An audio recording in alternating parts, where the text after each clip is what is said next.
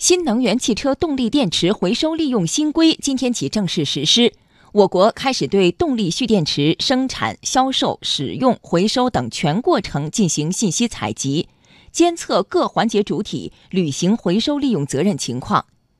昨天，工信部启动了新能源汽车国家监测与动力蓄电池回收利用溯源综合管理平台，标志着这项工作迈出关键一步。这个平台具体如何运行？动力电池的回收还需要做哪些工作？来听央广经济之声记者吕红桥的报道。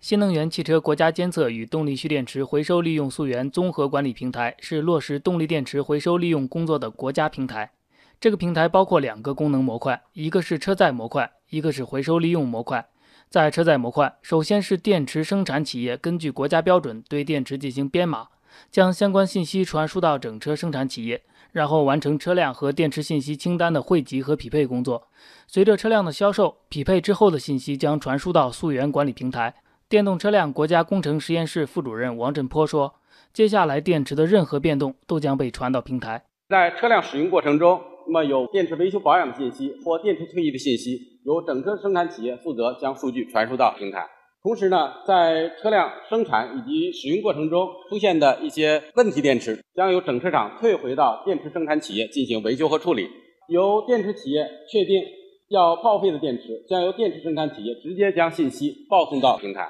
当然，还有一部分车辆是采用动力电池更换模式运行的，这些车辆每次更换电池都要由电池更换企业将信息直接报送到平台。电池退役离开车辆后，就进入了平台的回收利用模块。电池回收拆解企业、梯次利用企业和再生利用企业将报送电池相关信息。中国汽车技术研究中心有限公司数据资源中心副主任陈平说：“这样就能对电池的回收利用实现全生命周期的监管。当电子包随着新能源汽车的报废而退役时，我们可以追踪到该包何时退役，退后进入了梯次环节还是最终的拆解再生。这样一来。”通过全流程分析，我们可以掌握每一个电池包全生命周期的物质流向，并可对各环节涉及的相关企业主体的责任落实情况进行监督。同时，所有报送信息汇总就形成了大数据，可以用于了解全国范围内新能源汽车的报废情况以及电池退役的区域分布，方便相关企业建设服务网点。工信部副部长辛国斌指出，国家平台启动运行是动力电池溯源管理走出的关键一步，具有重要意义。